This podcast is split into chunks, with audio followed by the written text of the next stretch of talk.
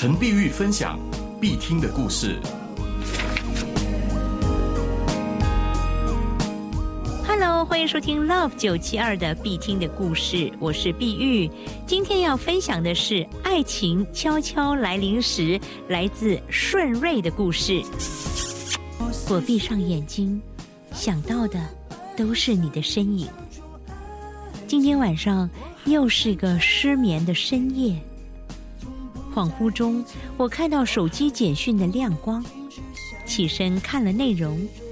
可以给我一次机会跟我交往吗？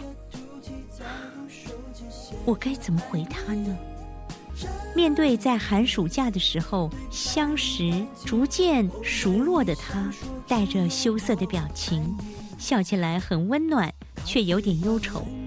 做事不拖泥带水，宽阔的胸膛给人稳定的感觉。天哪，我是单纯喜欢这个大学生弟弟，还是爱呢？换我无尽的失眠了。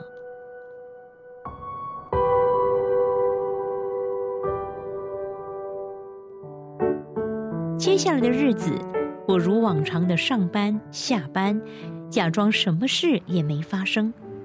那天，他在我每天经过的路口等我。吃饭了吗？我望向路灯下被蚊子围绕的他，忍不住的笑了出来。你看，你把蚊子都喂饱了。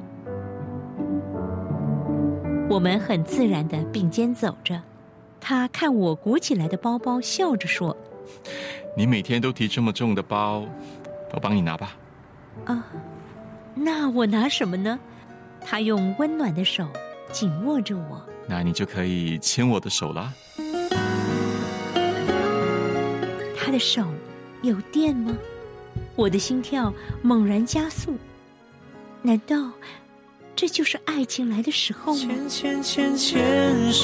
初春的街头，繁花盛开。